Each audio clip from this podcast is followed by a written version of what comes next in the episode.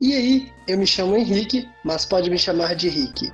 E hoje eu vou trazer aqui um JRPG das antigas, Breach of Fire 1. Bom, vamos lá, né?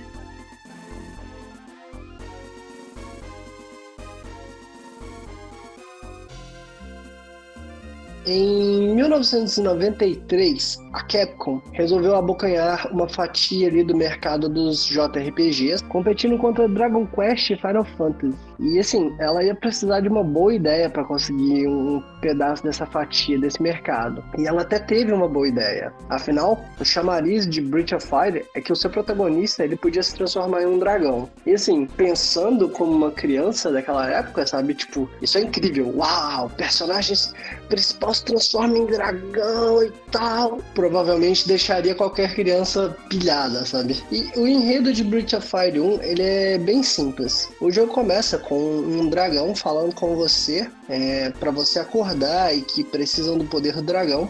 Você acorda, descobre que a sua vila está em chamas e que você faz parte de um clã chamado Dragões da Luz ou Light Dragons, e que os dragões negros ou Dark Dragons os cercaram. Sua irmã, Sarah, uma sacerdotisa, ela lança um feitiço que transforma todos os sobreviventes do clã em pedra e sai para distrair os dragões negros. Ela diz que é a última sobrevivente do clã e Jade, o general de Zog, líder dos dragões negros, a captura em vez de exterminá-la, que era o objetivo inicial, destruir os dragões da luz. A cena corta para um texto contando que um belo dia a deusa dos desejos Tira apareceu é, e os clãs dos dragões começaram a brigar pelo poder da deusa. Nietzsche botou lenha na fogueira e, sentou, e, e sentou para ver o cerco pegar fogo. Porém, quando o mundo estava à beira da destruição, um guerreiro surgiu e com seus sete amigos batalhou contra a deusa e selou ela usando seis chaves mágicas. Essas chaves foram espalhadas e escondidas pelo mundo e os dragões da luz agiram e trouxeram a paz de volta ao mundo. Então você e os remanescentes do clã acordam e o feitiço da Sara se desfaz. Você parte em busca das chaves e ao resgate da sua irmã. É, no final do enredo é, do jogo, né, tem uma pequena reviravolta que, se você prestar bastante atenção, é até bem previsível, assim, sabe? O problema é que, para mim, no enredo, é, é, como a história é meio que jogado de qualquer jeito na tua cara e possui poucas cutscenes. Então, às vezes, você, tipo, fica muito mais imerso no gameplay e esquece o que tá acontecendo na história, sabe? Tinha vezes que eu até. Chegou no final, eu, tipo, ah, é, eu tava resgatando. É, fiz toda essa jornada para resgatar minha irmã, né? Tipo, nem lembrava mais da minha irmã, sabe? Tipo, só lembrava da, das deusas e de impedir o, o, o clã dos dragões negros, que queriam ressuscitar a deusa também no caso. É... Além disso, tipo, há pouca ou quase nenhuma interação entre os personagens, o desenvolvimento e o desenvolvimento dos mesmos, sabe? Tipo, é, além de o que tem é bem raso e um pouco sem graça. É, e por falar nos personagens, eles são Ryu, o membro do clã dos Light Dragons, o herói corajoso e caladão com o poder de se transformar em poderosos dragões. É, Nina, uma princesa de uma raça de pessoas pássaros, posso dizer assim, que podem se transformar em grandes aves ao atingirem a maturidade. A Nina, pelo que se pode deduzir, que o jogo não deixa muito claro, é uma garota gentil, ela é determinada, e ela é a healer do grupo, sabe? O ataque dela é bem fraco, mas ela tem magias de cura. A gente tem também o Bo, um ranger, membro de uma raça de pessoas lobos. Bo é outro personagem que é tipo caladão, o jogo não dá pista nenhuma sobre a personalidade dele, sobre a raça dele. sobre nada, sabe? Tipo, com o Bo, o grupo pode atravessar as florestas e ele pode caçar animais no world map.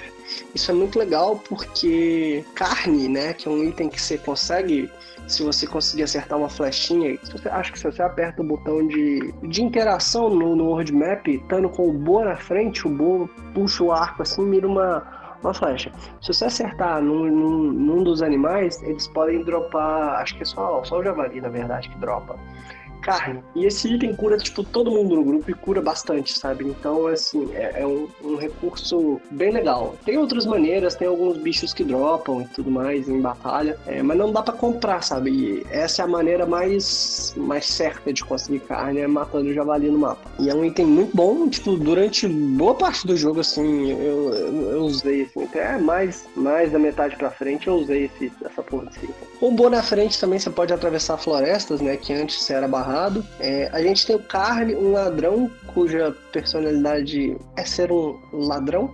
Tipo, até as personalidades dos personagens nesse jogo são, tipo, mal trabalhadas. Com o Carne a gente pode abrir várias portas trancadas, achar armadilhas nas dungeons, né? Buraquinhos que a gente, a gente não cai, o buraco aparece antes da gente cair, a gente pode dar a volta pode desativar armadilhas que estão em baús. É, o Carne também tem a habilidade de se fundir com outros personagens, sendo um total de quatro fusões. Isso ajuda bastante em batalhas. E algumas fusões têm habilidades que nos permitem explorar alguns cantos do mapa que antes a gente não podia explorar. É, tem um que ele consegue empurrar objetos mais pesados.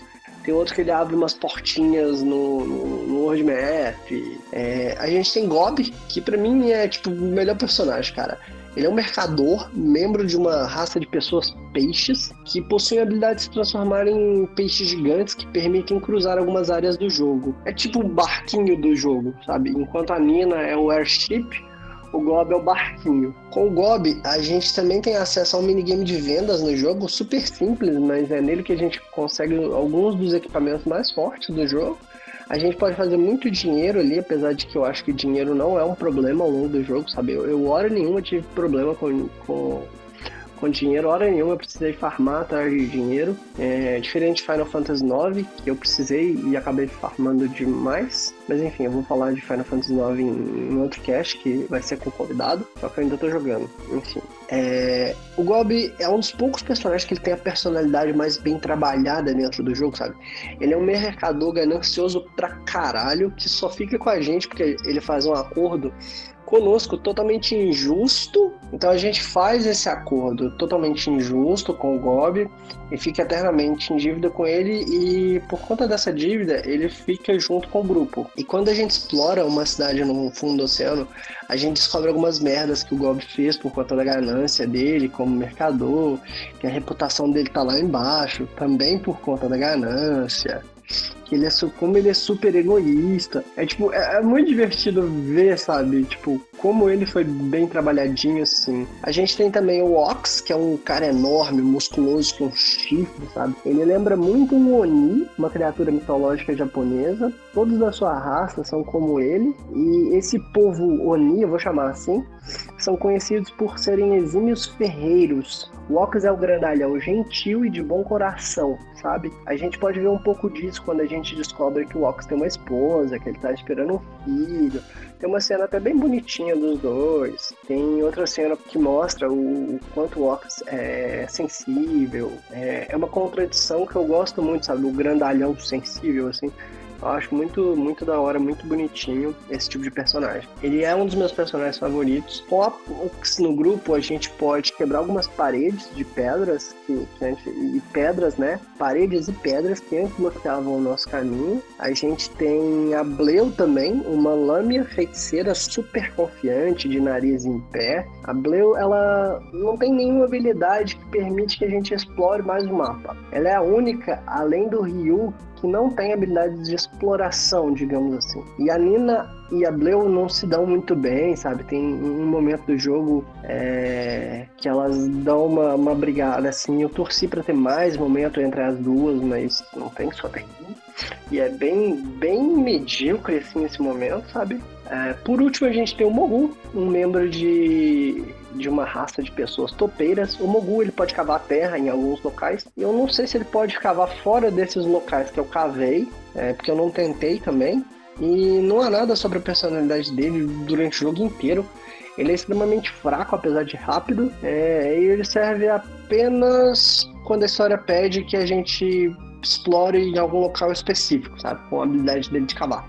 Mais nada. Tipo, o Mogu é deixado de lado o jogo inteiro. E foda-se. É um personagem inútil ali, sabe? Tipo, podia não ter ele, não precisar desse negócio. É, bom, já deu para ver que Breach of Fire, pelo menos um, tem um mapa muito, muito bem aproveitado, é, nos fazendo voltar em locais e cidades e até dungeons antigas, sempre que, a gente pega um personagem novo, é, mas também por conta disso a gente pode acabar ficando muito perdido sobre como prosseguir no jogo, alguns momentos no jogo não te dá uma mísera pista do que fazer. E para piorar, o jogo tem dois finais, um falso e um verdadeiro, sendo que para acessar o verdadeiro você precisa ter a última transformação do Ryu, que é completamente opcional e muito bem escondida.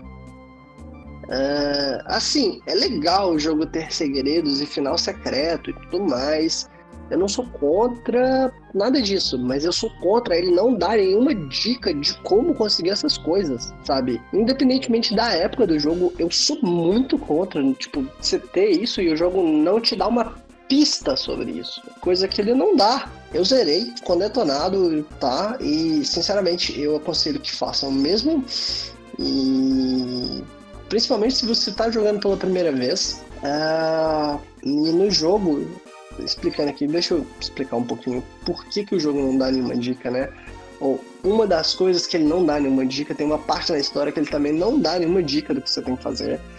E você fica tipo, muito, muito perdido. É, até porque você tem que voltar numa cidade, mas eu não, não vou falar sobre isso aqui enfim, é porque tem gente que pode querer explorar e se virar sozinho e se matar para achar, né? Então vou estar estragando a experiência da pessoa, então não vou falar. No jogo tem um minigame de pesca que serve pro Ryu pegar os equipamentos do dragão para conseguir as últimas transformações. Sem esses equipamentos, ele não consegue entrar em acho que dois templos do dragão, mas maldito jogo nunca te fala como acessa esse minigame ou que existe esse minigame. Para piorar, você tem que pescar em uns buracos muito aleatórios no World Map e não em corpos de água. Ok, digamos que você descobriu isso na sorte, saiu pescando em todos os buracos que tem pelo mapa. Ignora os corpos d'água. Um dos equipamentos está exatamente em um corpo de água. Tipo, mano, totalmente contra-intuitivo, sério. Isso é, isso é muito sacanagem, sabe? E, e, e para liberar a última transformação, você tem que pescar um, uma, uma lápide, um, um item que vai te dar uma dica de onde você tem que ir, tá? Tipo, uh, nossa, sério. Uh, os pontos negativos para mim não param por aí. O jogo não oferece nenhuma dificuldade fora a questão da exploração de mapa e progressão da história. As batalhas são ridículas de fácil. E você pode vencer quase todas com o comando de auto battle. Quase nenhum inimigo requer nenhuma estratégia. As magias da Bleu dão dano fixo, você vai se ver sempre usando a magia mais forte. Para piorar, o jogo tem limite de dano, que é 999, e todos os inimigos são espoja de HP, então, tipo, foda-se se você tá no nível máximo, sabe? Não adianta você grindar, então é, isso é bom, por um lado, que você não precisa ficar grindando, né?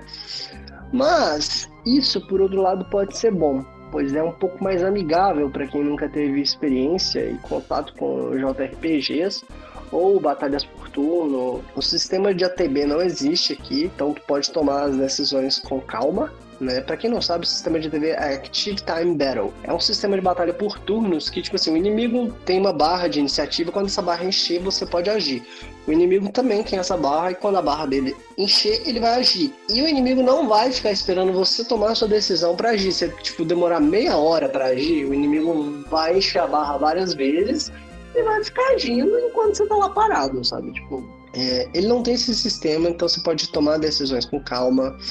O jogo não requer farm nem de level, nem de ouro, então acho que é assim uma boa porta de entrada, mas eu recomendo fortemente a usar o, o detonado, que a exploração desse jogo é meio assim, é divertido, mas chega uma hora que é te trava, te trava feio. É, mas o jogo também traz uns recursos muito legais e até avançados para a época dele, como fast travel, sim. Eu sei que o conceito de fast travel é atual, mas a Nina e a Bleu possuem uma magia chamada teleporte que permite que você se teleporte para qualquer cidade que você tenha salvado lá. Então, assim, sempre que você chegar na cidade nova, salva, que essa cidade vai ficar no seu teleporte. Com exceção da última cidade que não fica no teleporte de jeito nenhum. Mas aí nesse ponto você já tem a transformação de pássaro da mina.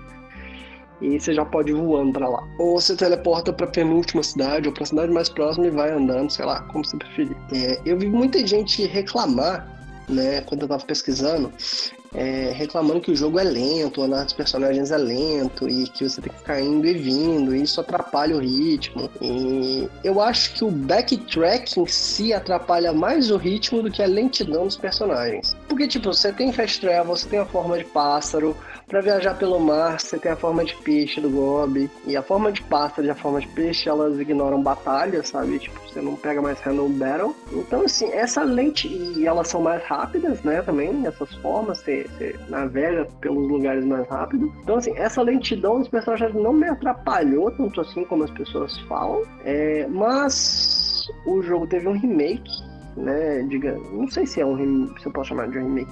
Ele tem uma versão para Game Boy Advance. De lá tem um botão de correr, tem umas coisas vistas também.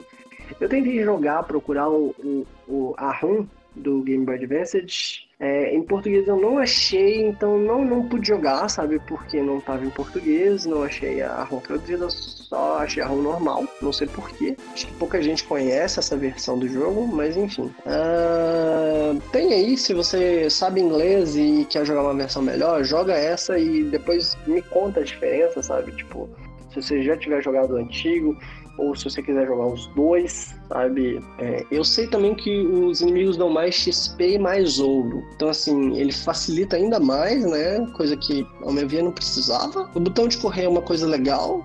Eu acho que ele deve ter mais cutscenes, né? Não sei se tem mais interações de personagens, mas é, parece que é um jogo melhor, assim. Então, recomendo que joguem ele. E não o de Super Nintendo, que foi o que eu joguei. É, se eu achar um introduzido, eu posso jogar e trazer aqui mostrando as diferenças e tudo mais. Assim, eu acredito que muitos desses pontos negativos foram devido à falta de experiência da Capcom com esse tipo de jogo, mas ainda assim eu acho que dava, mesmo com a falta de experiência, para fazer um jogo melhor com relação aos personagens, pelo menos, sabe? E bom, a conclusão que eu tiro disso aqui é que um jogo fácil em batalhas, com uma não linearidade enorme até demais, pode se tornar um problema. Um mapa muito bem aproveitado, personagens personagens rasos, uma porta de entrada agradável e uma porta de entrada agradável para o gênero.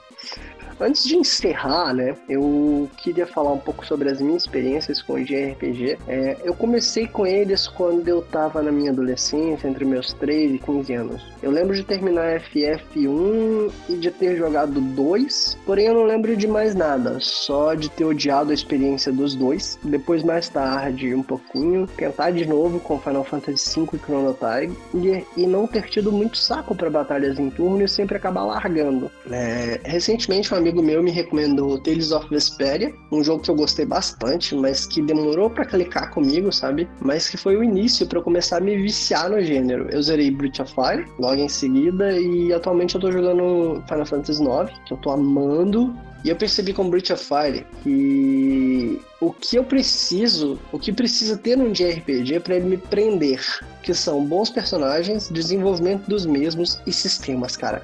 Eu amo sistema para personalizar a jogabilidade, sabe? Como exemplo de sistema de classes do Final Fantasy V, é... ou então aquele sistema de árvore de habilidades do Final Fantasy X. É... Quando eu vi aquilo ali, eu também fiquei, caralho, olha que legal. Se tem essas coisas, a história não precisa ser cheia de reviravolta voltas e super complexas, nem nada do tipo.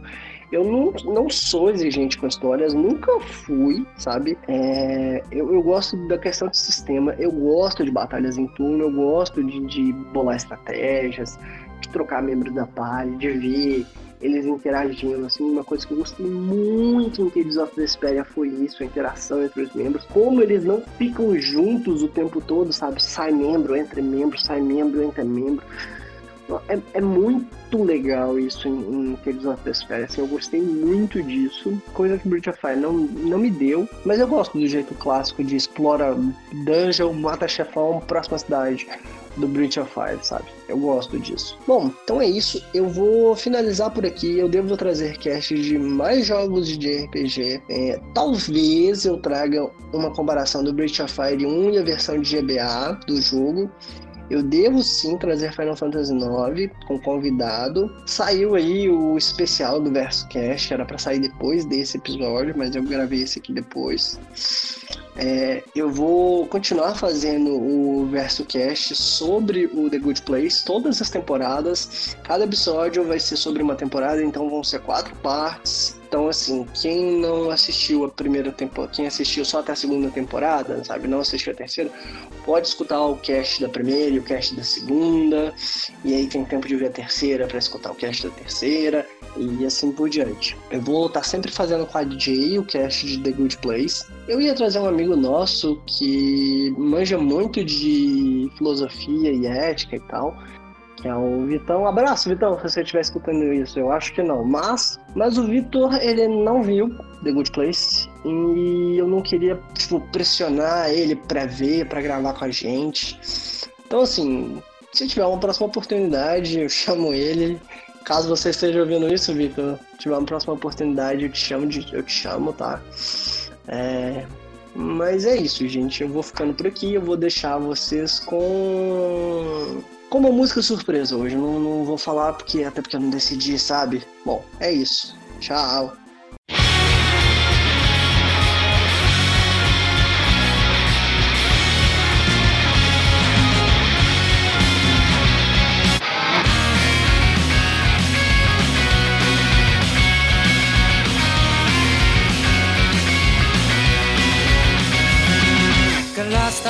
一つ落とされた。追いかけても一つ落っこちた。一つ分の日だまりに。一つだけ残ってる。心臓が始まった時。嫌でも人は場所を取る。奪われないように守り続けてる。汚さずに保ってきた。目でも汚れて見えた。僕を疑う前に。地獄に疑われて。僕らは出会うだろう同じ鼓動の音を目印にしてここにいるよいつだって飛んでるからくたびれた理由が重なって揺れる時生まれた意味を知る存在が続く限り仕方ないから場所を取る一つ分の日だまりにつはちょっと入れない。ラスタは一つ落とされた。落ちた時何か弾き出した。奪い取った場所で光を浴びた。数えた足跡など。気づけば数字でしかない。知らなきゃいけないことは。どうやら1と0の間。初めて僕らは出会うだろう。同じ姫の印にして忘れ